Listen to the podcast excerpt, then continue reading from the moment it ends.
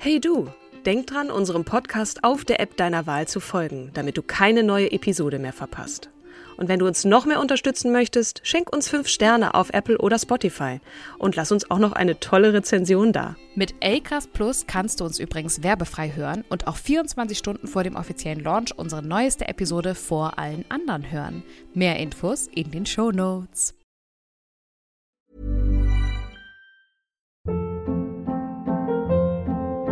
Hold up. What was that? Boring. No flavor. That was as bad as those leftovers you ate all week. Kiki Palmer here, and it's time to say hello to something fresh and guilt-free. Hello Fresh. Jazz up dinner with pecan-crusted chicken or garlic butter shrimp scampi. Now that's music to my mouth. Hello Fresh. Let's get this dinner party started. Discover all the delicious possibilities at hellofresh.com.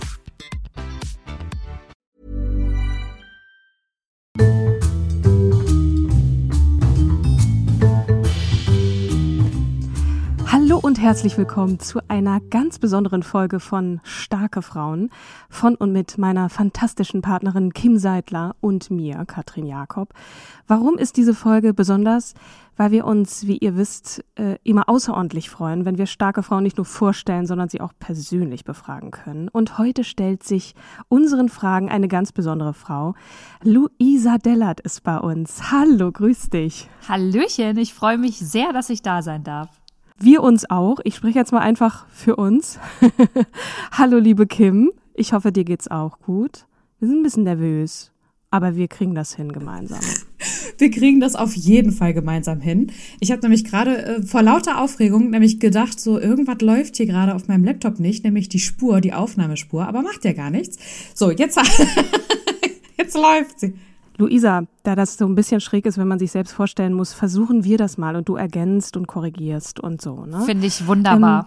Ähm, nach deinem Abitur hast du eine kaufmännische, fra frauliche, wie auch immer Ausbildung gemacht, bist dann in das Familienunternehmen eingestiegen, das Photovoltaikanlagen auf Dächern montiert, um dann doch einen ganz anderen Weg zu gehen. Er führt dich 2013 in die vermeintlich sehr oberflächliche Social-Media-Welt als Fitness- und Beauty-Influencerin, bis dir dein Körper, vielmehr dein Herz, ja schmerzhaft vor Augen führt, wie kaputt dich auch dieser Druck macht. Seit deiner Herz-OP hast du auf Social Media einen echten Shift gemacht, also thematisch, und nutzt deine Reichweite heute für deine im wahrsten Sinne des Wortes Herzensthemen Nachhaltigkeit, Umweltschutz, Politik und Feminismus. Du möchtest erklären, begeistern und mitnehmen als Moderatorin, Buchautorin, Podcasterin, Unternehmerin und Sinfluencerin. Also nochmal, liebe Luisa, schön, dass du da bist, um uns ein bisschen mehr zu erzählen. Was für ein grandioser Einstieg. Und ich glaube, ihr habt echt gar nichts vergessen. Wunderbar so. Danke. Magst du mal kurz sagen, was im Moment von diesen Dingen, die ich da zuletzt genannt habe, in deinem Leben am meisten Raum einnimmt gerade? Das klingt wahnsinnig viel. Und, und was, was ist gerade, was nimmt den meisten Platz ein? Oh, wenn ich ganz ehrlich bin, erwischt ihr mich gerade in einer Zeit, in der ich ähm, merke, dass es wirklich tatsächlich alles ein bisschen viel ist und ich mhm. äh, alles irgendwie so viel Raum einnimmt ähm, mhm. und meine mentale Gesundheit aber da irgendwie gar keinen Platz hat. Und deswegen bin mhm. ich momentan an so einem Punkt, in dem ich jetzt, an dem ich entscheiden muss, was will ich, wie will ich das und wo muss man, muss man vielleicht auch ein paar Projekte ähm, einfach mal abschließen oder sagen, hey, das ist jetzt wirklich ein bisschen viel und man kann nicht alles. Ähm, mhm. Ja, und in dieser Phase, äh, in der befinde ich mich gerade.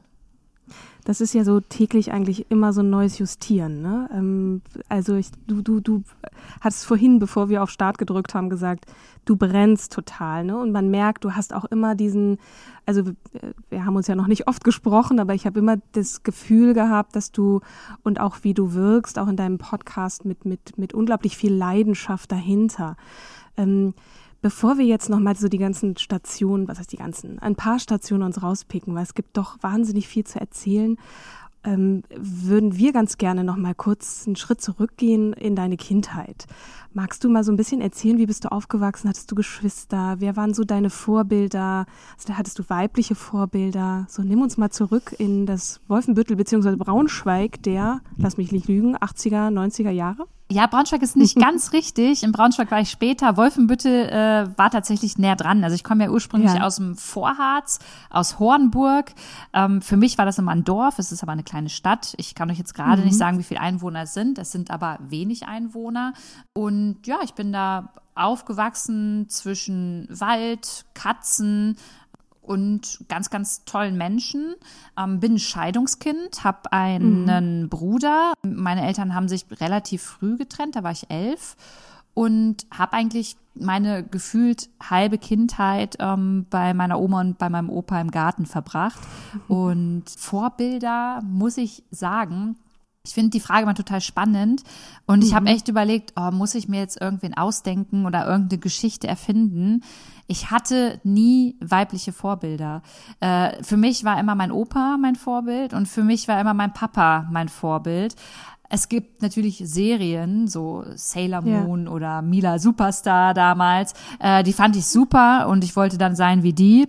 Aber wirklich ein Vorbild aus meinem Umfeld also ein weibliches hatte ich nie. Mhm.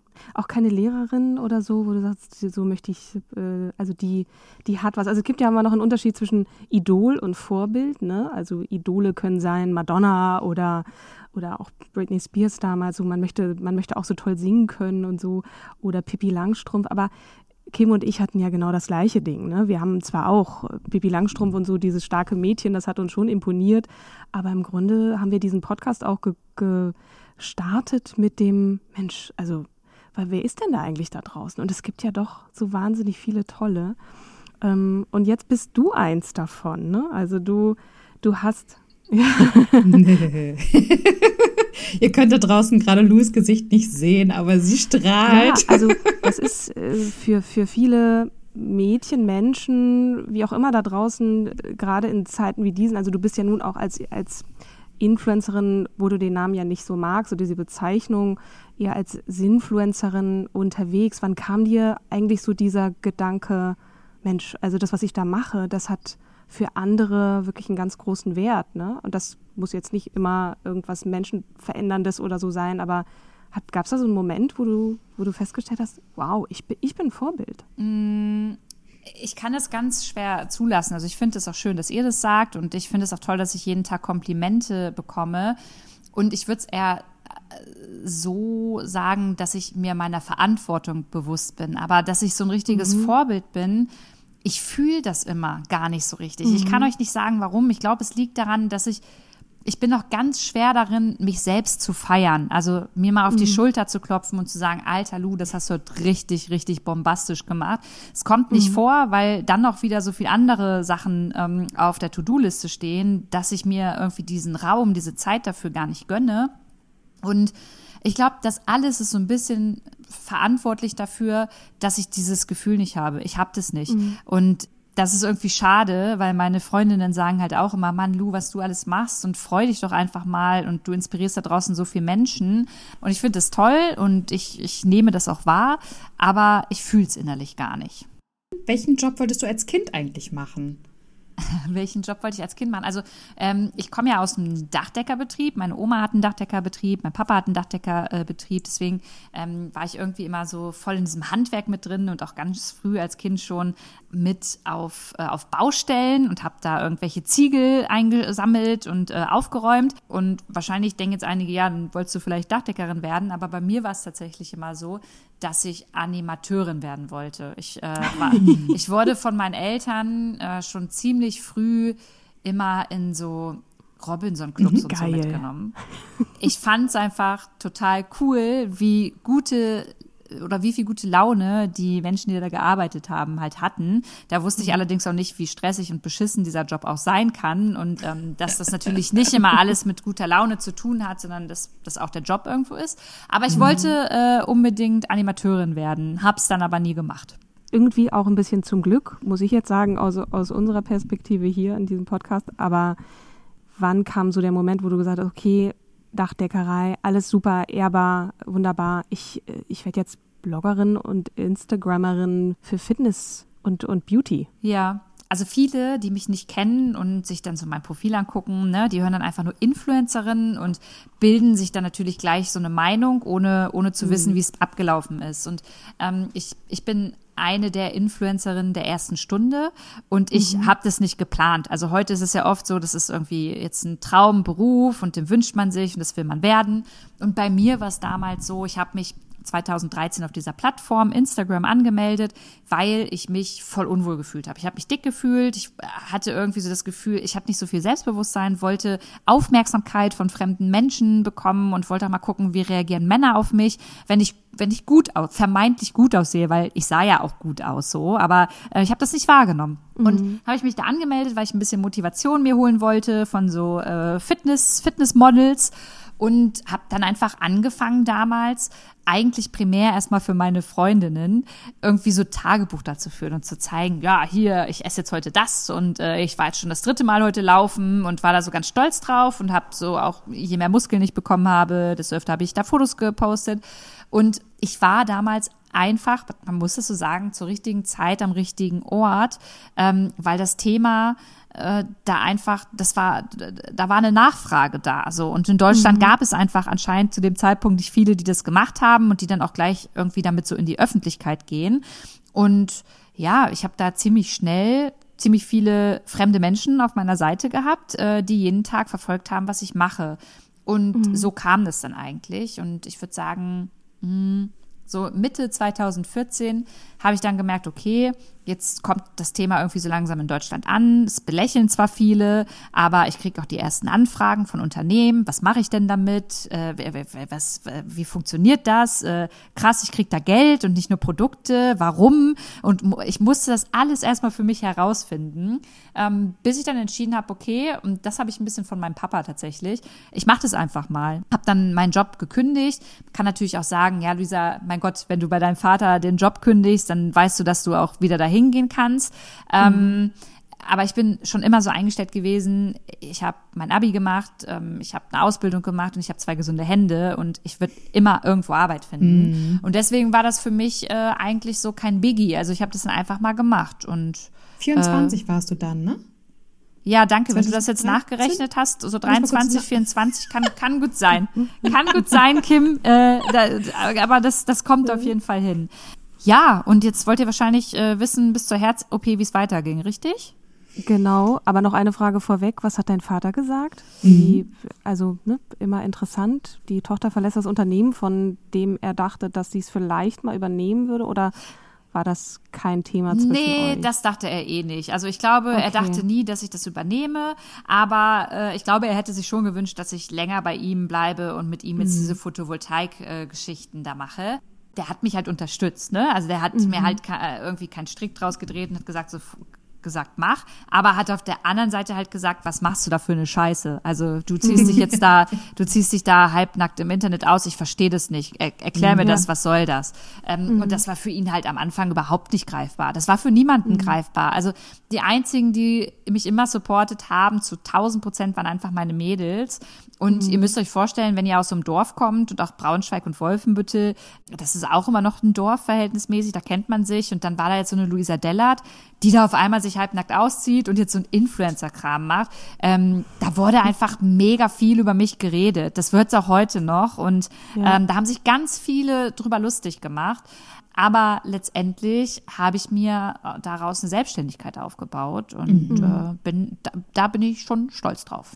Ja. Total. das und das ist ja so ein bisschen, also, also ich, ich spüre so zwei Seiten bei dir. Ne? Das eine ist das ewig Zweifelnde, das Suchende, die Bestätigung von außen und gleichermaßen dieses, ist mir doch egal, ich mache das jetzt einfach, ich glaube daran, ich, ähm, ich gehe diesen Weg, ne? total mutig auch. Also an dieser Stelle schon mal vorab ein bisschen Honig durchs Mikrofon geschmiert. Aber zu einer Heldin gehört ja auch ein bisschen das Scheitern und dann kommt dieser Moment, wo das Scheitern kommt oder dir dein eigener Körper sagt, jetzt ist Schluss. Genau. Was war das für ein Moment? Ja, man muss dazu sagen, ich habe äh, in dieser Zeit, in der ich da dann irgendwie mit so einem Fitnessgedöns auf Instagram angefangen habe, mich tatsächlich in so eine Sportsucht katapultiert und auch in ein gestörtes Verhältnis zum Essen, mhm. weil ich wirklich nur noch so diesen Drive hatte, okay, ich will noch mehr abnehmen, ich will noch mehr Muskeln, weil dann kriege ich mehr Likes, mehr Follower, mehr Aufmerksamkeit. Und ich habe irgendwann dann tatsächlich nur noch 46 Kilo gewogen. Das war sehr wenig. Krass. Ähm, ich mhm. habe das selbst so nicht wahrgenommen. Klar haben mir das immer meine Freundinnen, mein Papa, die haben alle was gesagt, aber es hat mich genervt. Ich habe irgendwie dreimal am Tag Sport gemacht und noch Salat gegessen, angefangen zu weinen, wenn zu Hause im Kühlschrank irgendwie abends keine Gurke mehr drin war äh, und ich, äh, keine Ahnung, da nur noch irgendwie die Pasta hatte, die ich dann auch nicht mehr zum Schluss essen wollte. Also es war, das war wirklich ein krankes Verhältnis zu meinem Körper. Mhm. Und ich bin dann irgendwann beim Sport immer mal wieder umgekippt. Ich weiß doch, da habe ich Burpees gemacht. Und am Anfang dachte ich so, ja, okay, fair enough. Das liegt jetzt daran, weil ich halt wirklich nicht so viel gegessen habe. Vielleicht sollte ich das jetzt mal machen. Und mhm. ähm, bin dann wieder umgekippt und irgendwann hat dann mein Papa und mein damaliger Freund, die haben beide gesagt, alles klar, Luisa, es geht halt so nicht mehr, du gehst jetzt zum Arzt. Ja, und dann äh, hat sich ziemlich schnell herausgestellt, dass ich ein Loch in der Herzklappe habe. Das hat das, das ist nicht entstanden durch diesen exzessiven Sport. Das war schon da, das wusste ich nicht. Aber es ist größer geworden, weil mein Herz mhm. einfach ähm, dieses Tempo nicht mehr mitgemacht hat, indem ich halt Sport gemacht habe, wenig gegessen. Es war halt einfach nicht gesund so. Und äh, mein Herz hat sich halt einfach bemerkbar gemacht, hat gesagt, alles klar, Luisa, also ich habe jetzt keinen Bock mehr, das so mitzumachen.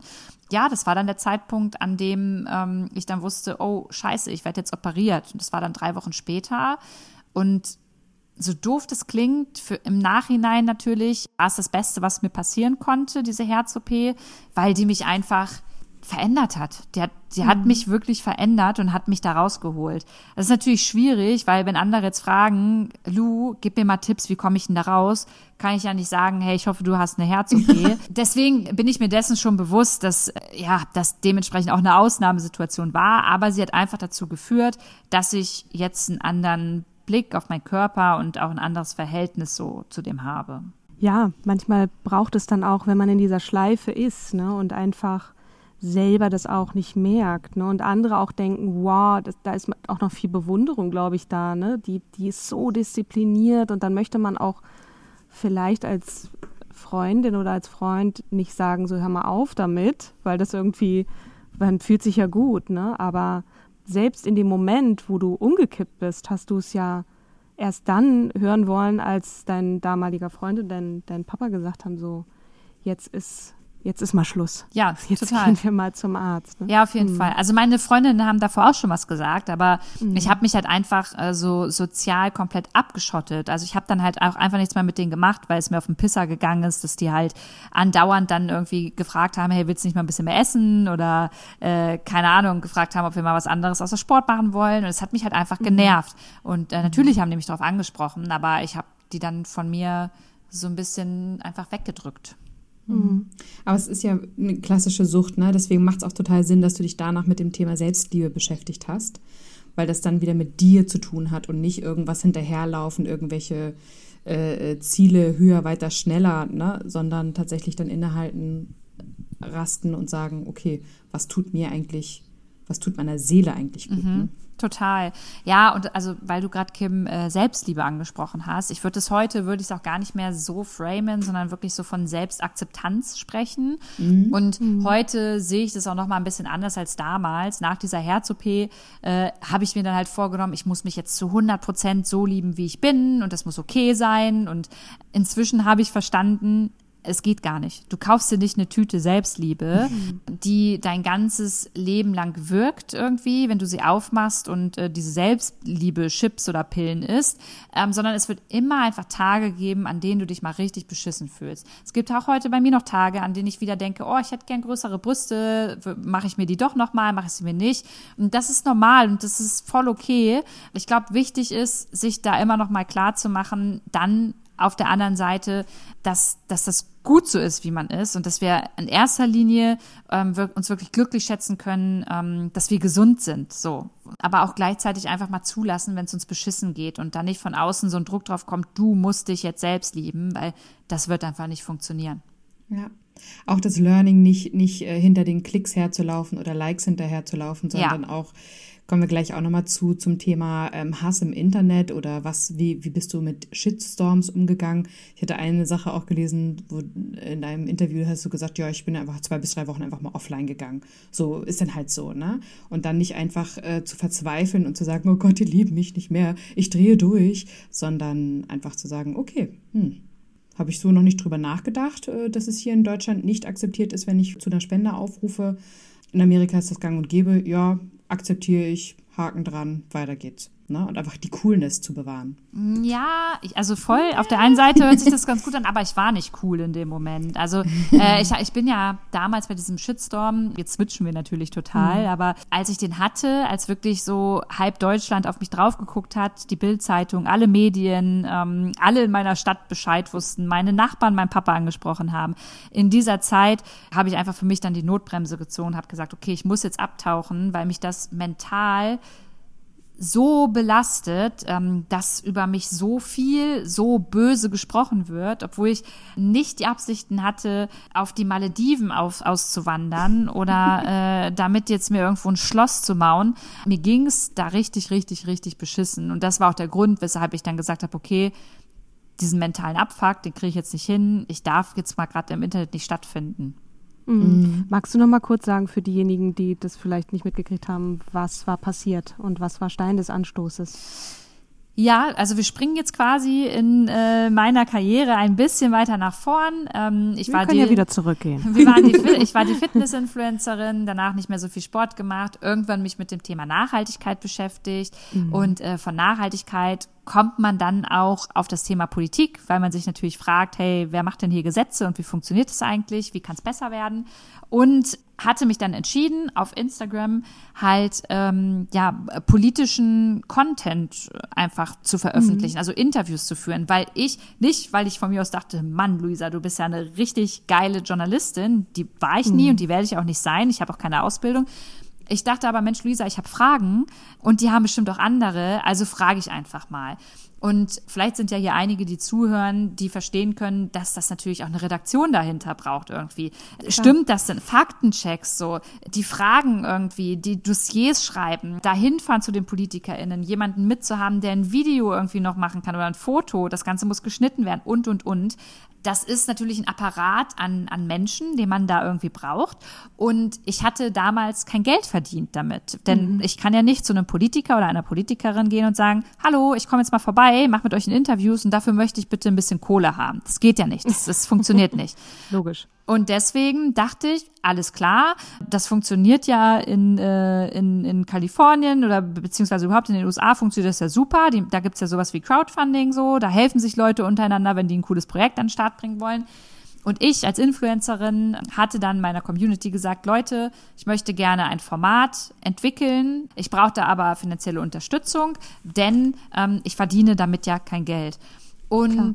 Das ist halt komplett nach hinten losgegangen. Nicht bei meiner Community. Meine Community mhm. fand das cool, aber bei dem Rest der Welt. Also ich wurde dann halt total durch den Kakao gezogen. So erste Influencerin in Deutschland, die um Geld gebettelt hat äh, und irgendwie Spenden gesammelt hat für sich und weiß nicht, dann haben einige gesagt, die wandert bestimmt aus und die ist einfach nur eine faule Sau und jetzt will die auch noch Geld dafür haben und da waren einfach ganz gemeine Sachen dabei und mhm. niemand hat verstanden, dass es für mein Projekt ist.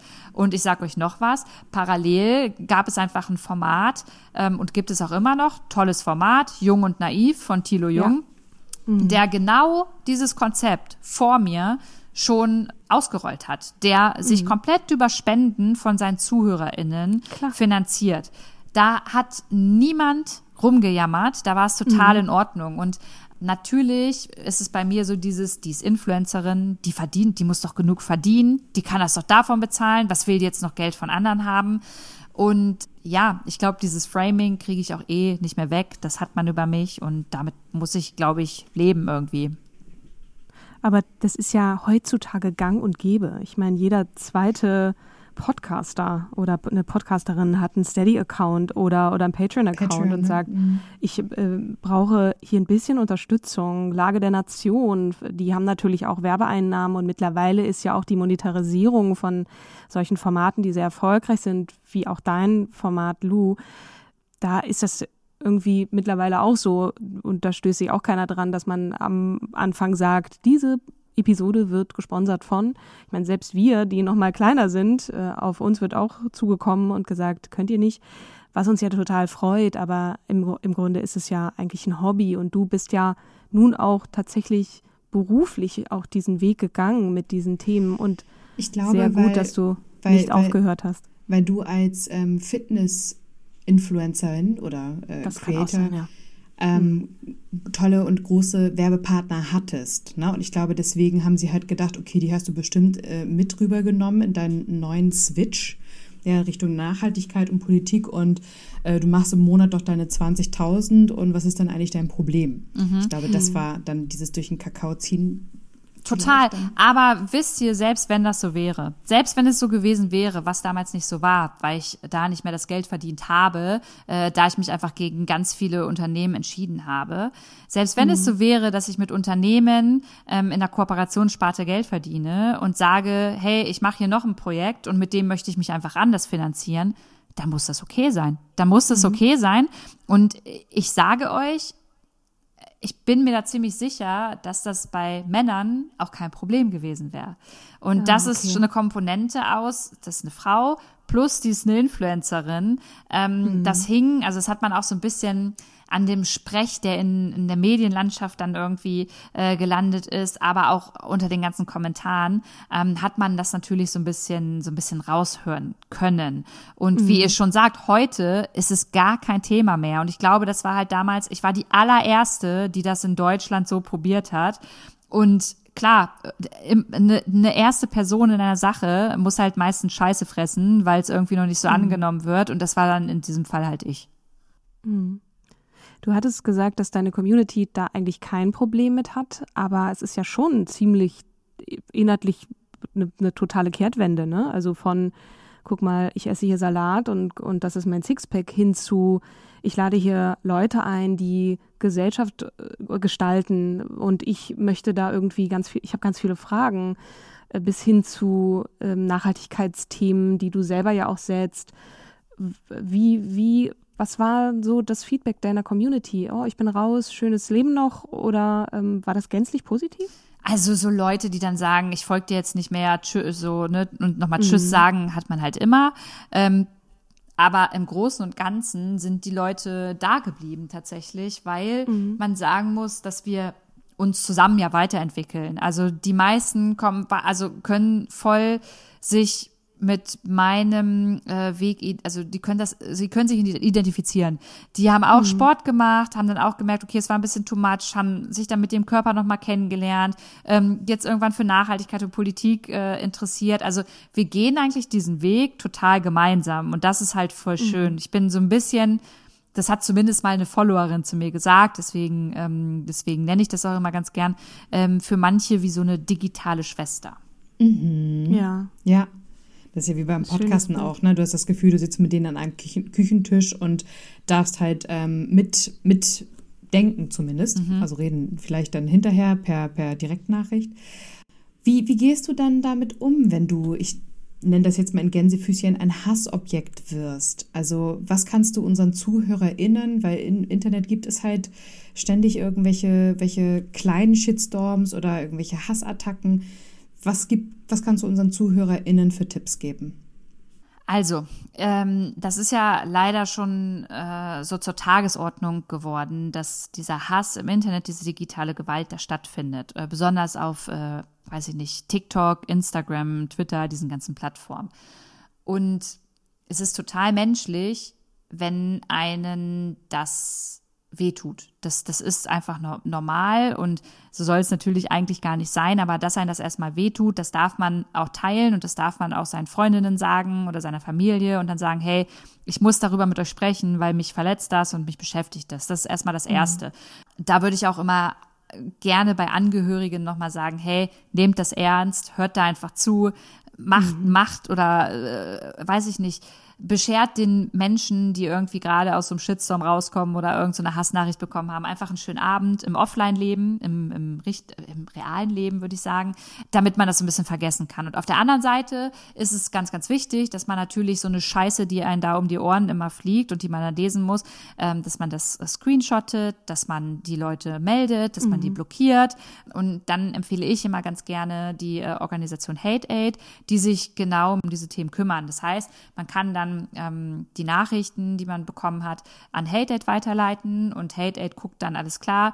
Können wir daraus vielleicht schauen, dass wir da äh, eine Klage irgendwie einreichen und finden wir heraus, wer es geschrieben hat und ähm, dann übernehmen die das alles für einen und wenn die dann gewinnen äh, vor Gericht, dann behalten die aber das Geld als Spende, damit die sich daraus weiter finanzieren können. Und das finde ich ganz gut mhm. und man findet da halt immer noch mal Halt. Also man, man, man hat das Gefühl, man wird damit nicht allein gelassen und mhm. das wären jetzt so die Gedanken, die ich ja dazu habe. Ja, cool. Mhm. Dankeschön. Wir verlinken das auch noch in den Show Notes. Mhm, also genau. dann kann man das auch gerne weiterreichen. Also ich habe einen Kollegen gerade, der hat eine ähm, Teenager-Tochter und sagt, also das ist wirklich, manchmal muss man muss als Eltern da auch sehr, sehr aufpassen, weil es geht nicht nur um InfluencerInnen da draußen, die dem Hass ausgesetzt werden wird. Das ist jetzt dann weniger Hate Speech als mehr so Cybermobbing unter dann der eigenen Peer Group und so, aber dass das ganz schnell gehen kann, dass sich diese, die Heranwachsenden, sag ich jetzt etwas mütterlich, da in so, in so eine Spirale begeben und das auch dann mit den Eltern nicht teilen wollen, dass man da auch eine Aufmerksamkeit und ein Auge drauf hat. Ne? Genau, ja, und es wurde ja noch überhaupt nicht so wirklich zu 100 Prozent herausgefunden, was eigentlich die sozialen Medien und dieser digitale Hass, diese digitale Gewalt mit unserer mentalen Gesundheit machen. Ne? Also mhm. das wird ja immer noch ganz oft belächelt und ganz oft hört man dann immer, ähm, stell dich nicht so an und wenn ich halt in der Öffentlichkeit stehe, ja, du stehst halt auch äh, in der Öffentlichkeit, du hast dir das Selber so ausgesucht, mhm. genau, du musst es abkönnen und nein, Mann, nein, ich muss es einfach nicht fucking abkönnen, weil auf ja. der Straße hast du mich auch nicht Fotze zu nennen oder mich anzuspucken Richtig. oder irgendwas zu machen und das Gleiche gilt auch im Internet. Und ähm, ja, ich finde es immer so, ich finde diese Aussage so lächerlich und die bringt mich immer richtig auf die Palme. Mhm. Deswegen hier nochmal, nein, niemand muss das mit sich machen lassen und ja. man muss das nicht abkönnen. Ja.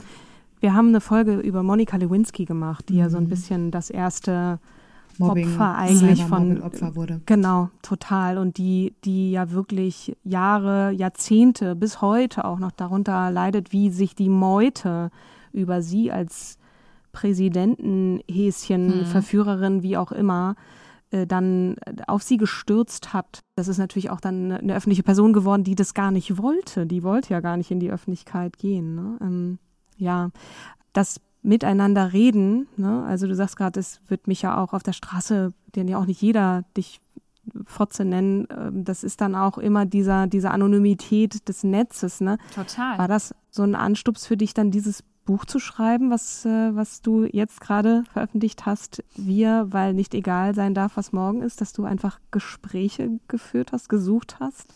Ja, genau. Also ich habe in den letzten Jahren so ein bisschen auf Instagram ähm, festgestellt, dass wir nur noch übereinander reden und nicht mehr miteinander. Also dass man immer so sein eigener Pressesprecher oder also die eigene Pressesprecherin ist und dann irgendwie was raushaut und dann ist es einem auch eigentlich total egal, was die Person dann nochmal antwortet, denn man hat das Gefühl, man hat eh recht. Punkt. Da gibt's nichts mehr dran zu ändern. Und ganz oft wird im Internet auch über Menschen und Lebensrealitäten diskutiert, von denen man überhaupt keine Ahnung hat und mit denen man noch überhaupt nie in Berührung gekommen ist. Und das finde ich so mhm. schade. Und ich habe das auch bei mir manchmal, man, man hat ja irgendwann einfach auch mal Vorurteile. Es ist ja irgendwo menschlich. Das, das ist nicht cool, aber das ist menschlich. Und ich habe mich da auch das ein oder andere Mal dabei erwischt. Und deswegen war es mir irgendwie wichtig, mal zu gucken, okay, was sind eigentlich unsere großen Herausforderungen von morgen? Worüber müssen mhm. wir sprechen? Und mit äh, darüber sprechen meine ich nicht, dass wir über diese, diese Lebensrealitäten dann sprechen, die irgendwie in dieser Herausforderung stattfinden, sondern mit den Menschen und uns erst danach eine eigene Meinung bilden. Deswegen habe ich dann eine digitale Deutschlandreise, ging ja leider anders äh, durch Corona nicht, gemacht und ja. habe die unterschiedlichsten Menschen kennengelernt, die mir von ihren Herausforderungen von morgen dann erzählt haben. Die auch Herausforderungen von heute im Grunde sind. Total. Es geht um Feminismus, um Migration, Alltagsrassismus, Chancenungleichheit, digitale Gewalt. Ne? Also es ist, es gibt viele Herausforderungen auch, auch jetzt schon. Ne? Was, welches Gespräch ist dir besonders in Erinnerung geblieben? Die Frage habe ich oft gestellt bekommen und das fällt mir mal voll schwer, das zu beantworten, weil ich fand jedes mhm, Gespräch klar. und jeden Menschen einfach auf so eine ganz unterschiedliche Art und Weise total spannend und inspirierend und alle haben mich zum Nachdenken angeregt. Es gab die Familie Möser und Ali, die ich ganz besonders, also die haben mich noch mal vielleicht ein bisschen nachhaltiger beeindruckt, weil ich einfach diesen Spirit als Familie super toll fand, ähm, sich mhm. um einen Menschen zu kümmern, der hier nach Deutschland kommt, der hier eigentlich im Stich gelassen wird, der äh, auch das Gefühl hat, er darf hier gar nicht bleiben, der weggeschickt werden soll. Und die haben halt einfach die Arme so ausgestreckt. Und ich fand es einfach mhm. so toll und ähm, das hat mich so beeindruckt. Und ja, ich hatte danach irgendwie so ein ganz, ganz schönes Gefühl im Bauch, als wir aufgehört haben äh, zu telefonieren. Ich erinnere mich gerade an ein Buch, was ich zuletzt gelesen habe, über Menschen. Ich weiß nicht, ob du äh, von Julie C. von diesem Buch nee. gehört hast, wo sie eine junge Frau porträtiert. Also es ist eine fiktionale Geschichte. Eine Frau aus Berlin, aus dem hippen Berlin, beschließt nun nach Brandenburg aufs Land zu ziehen und begegnet dort eben Lebensrealitäten, die so alles andere sind als das, was man im hippen Prenzlauer Berg eben mhm. erlebt. Ne? Also klassisches Klischee bricht äh, äh wird da aufgebrochen und sie, ihr Nachbar ist ein Nazi und er sagte so, ich bin hier der Dorfnazi und ich will jetzt nicht zu viel verraten, aber wie das so auseinandergedröselt wird, diese Menschlichkeit auf einmal. Ne? Klar, du bist ein Nazi, ich möchte verstehen, wie bist du eigentlich so geworden, um nicht gleich zu sagen, ich, ich ziehe hier weg, ich gehe äh, dem Dialog eben mhm. bewusst aus dem Weg, sondern suche diesen Austausch. Also das fand ich schon bemerkenswert. Gab es denn bei dir Personen, mit denen du gesprochen hast, wo du sagst, ich stimme überhaupt 0,0 mit dir überein, aber ich suche jetzt dieses Gespräch und ich halte das aus? Das ist so ein bisschen, ähm, das ist auch ein Kritikpunkt tatsächlich von vereinzelten Personen an dem Buch gewesen.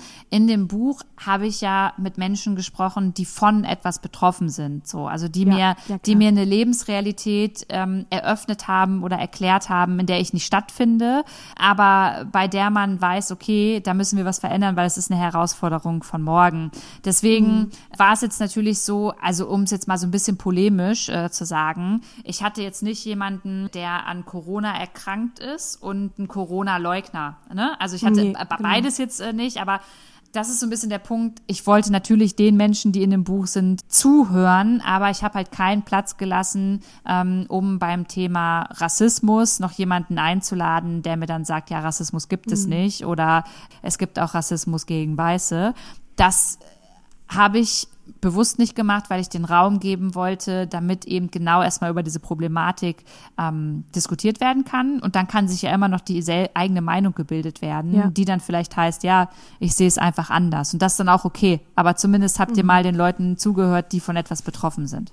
Mhm. Ja, ist auch wichtig, dass man denen den Raum gibt. Das war jetzt auch keine Kritik, sondern. Nee, überhaupt nicht. Das ist aber gestellt. total die wichtige Frage. Mhm. Und ähm, ja, die habe ich halt mehrmals gestellt bekommen und ich kann die total verstehen, aber das war halt für mich mein Ansatz, das halt so zu machen. Und habe ja äh, gehofft, dass dieses Buch am Küchentisch danach liegt und die unterschiedlichsten Menschen, ob Freunde oder Familie, dann auch wirklich darüber sprechen. Und da kommen mhm. mit Sicherheit unterschiedliche Meinungen auf den Tisch. Und dann kann man darüber sprechen. Und am Ende kann man sich auch einig sein, dass man sich nicht einig wird. Aber das kannst du ja nur machen, wenn du auch über Ali Bescheid weißt, der nach äh, Deutschland zugezogen ist, was überhaupt die Hintergründe sind, bevor man gleich sagt, irgendwie, ja, Ausländer raus, die haben mir nichts verloren. Um es mal auch wieder so polemisch zu sagen. Ja, das Buch ist ja sehr erfolgreich, immerhin ein Spiegel-Bestseller. Deswegen hoffen wir, dass an vielen Abendbrottischen darüber diskutiert wird und über diese Geschichten auch dann nachgedacht wird. Ja. Lou, ich habe noch mal so eine andere Frage. Du bist für mich so ein First Mover, ja? First Mover, ich probiere mal Instagram aus. First Mover, ich probiere mal Spendenaufruf aus. Uh, First Mover mit, ich kläre jetzt mal über die Gesellschaft auf. Und du schaffst es ja ernsthaft, den Umweltschutz auch massentauglich zu machen. Was ist dein Geheimrezept? Was ist deine Strategie? Also wie, wie, wie gehst du da vor? Also erstmal danke, Kim. Finde ich, äh, finde ich sehr lieb. Ich glaube aber nicht, dass ich ein First Mover in, in solchen Themen bin, sondern dass ich einfach vielleicht auch nochmal so das Privileg hatte, dass ich auch die Reichweite habe, um dieses Thema in die breite Gesellschaft zu bringen. Ja, es gibt ganz, ganz tolle Aktivistinnen und Menschen, die das schon seit Jahren machen, vielleicht aber nicht so gesehen werden, ähm, weil sie einfach nicht diese Reichweite haben. Das ist mir immer ganz wichtig zu sagen, weil ich würde mir nie den Stempel geben wollen. Ähm, warum, ja, wie schaffe ich das?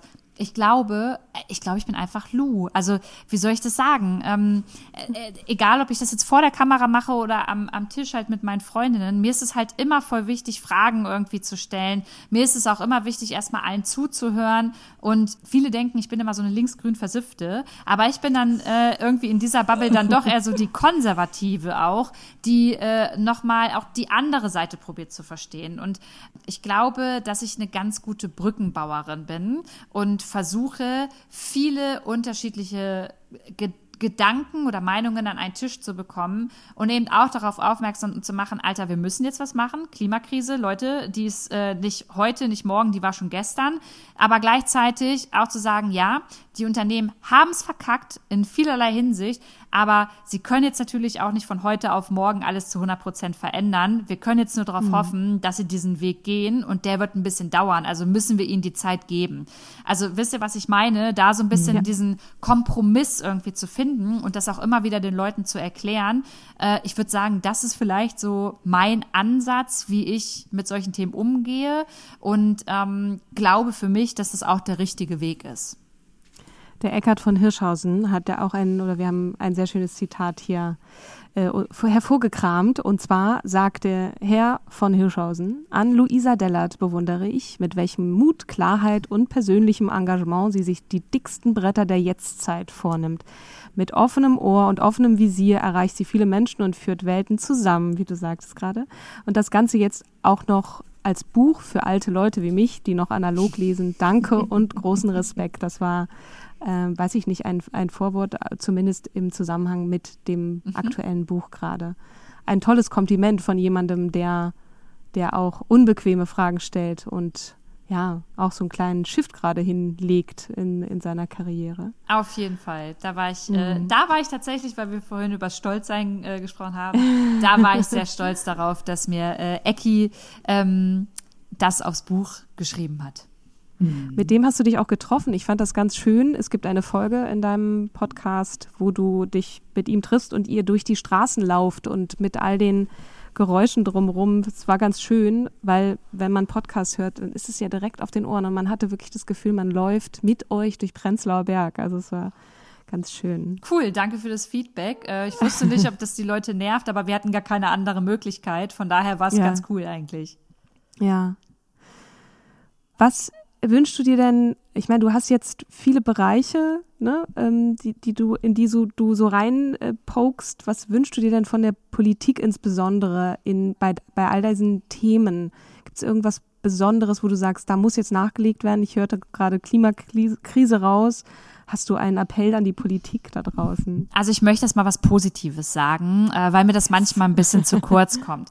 Ich finde, dass ähm, unsere neue Regierung, die Ampelkoalition, erstmal einen ganz guten Start hingelegt hat und ähm, dass sie auch glaubwürdig an die Themen herangeht, dass der 20. Deutsche Bundestag jetzt ähm, mit den ganzen Bundestagsabgeordneten, die da jetzt drin sitzen, diverser geworden ist. So, mhm. dass Stich äh, oder Buzzwords wie Feminismus, Gleichberechtigung, Klimakrise, die fallen immer mehr. Darüber wird gesprochen. Transmenschen, das ist das war, das gab es ja vorher in der Art und Weise nicht. Und das finde mhm. ich gut. Das finde ich gut und ich finde, das darf man und muss man auch erwähnen und darf natürlich trotzdem was zu kritisieren haben.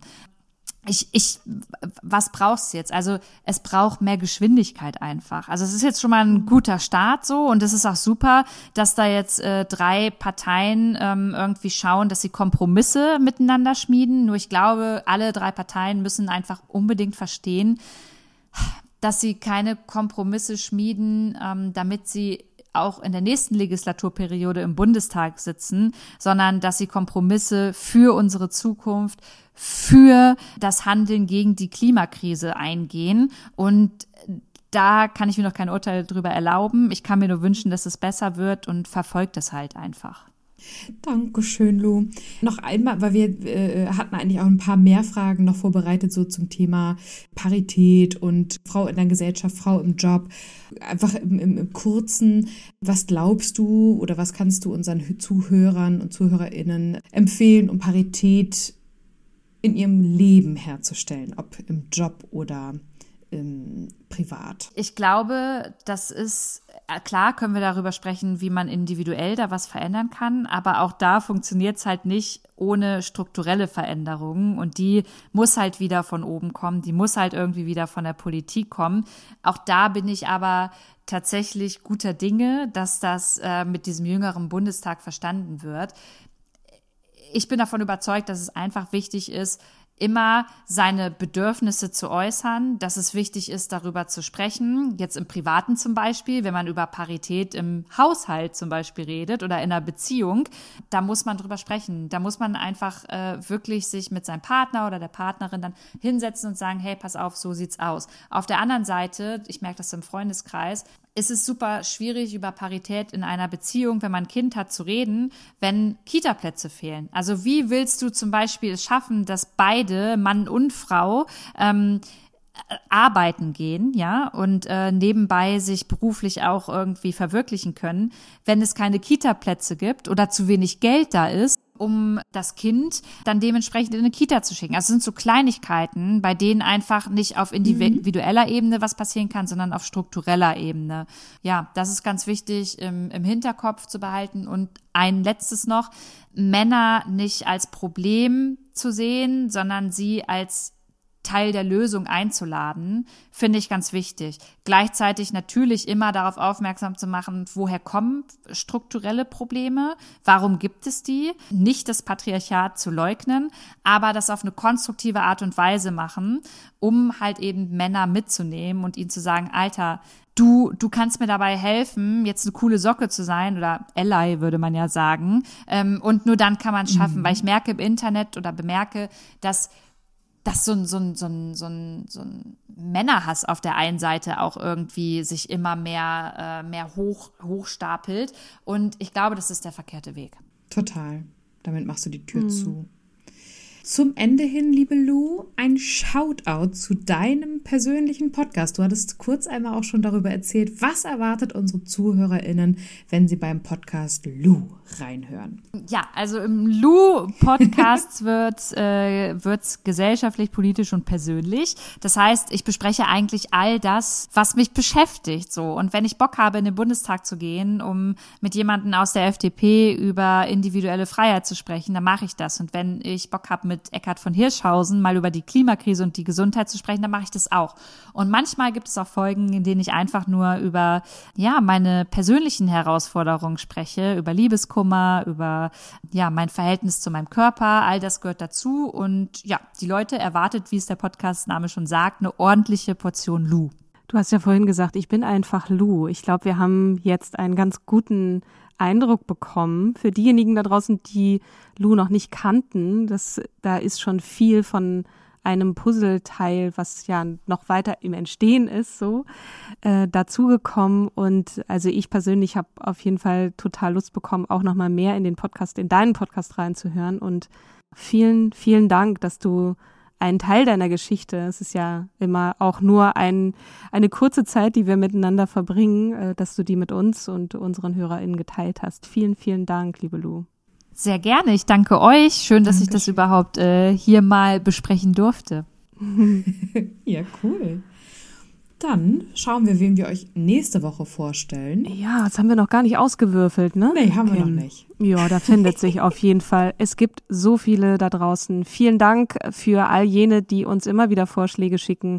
Wenn euch diese Folge gefallen hat und ihr uns einen Gefallen tun möchtet oder uns supporten, dann klickt auf irgendwie einen Daumen nach oben, ein Like, eine Glocke, ein was auch immer, erzählt Menschen davon. Wir freuen uns immer und Genau, ich freue mich auf das nächste Mal. Mache ich das gut, Kim? Super, ganz großartig. Der, die, der Werbe-Post-Roll hier. Mit dieser fröhlichen Stimmung verabschieden wir uns für diese Folge und sagen bis zum nächsten Mal. Tschüss. Tschüss.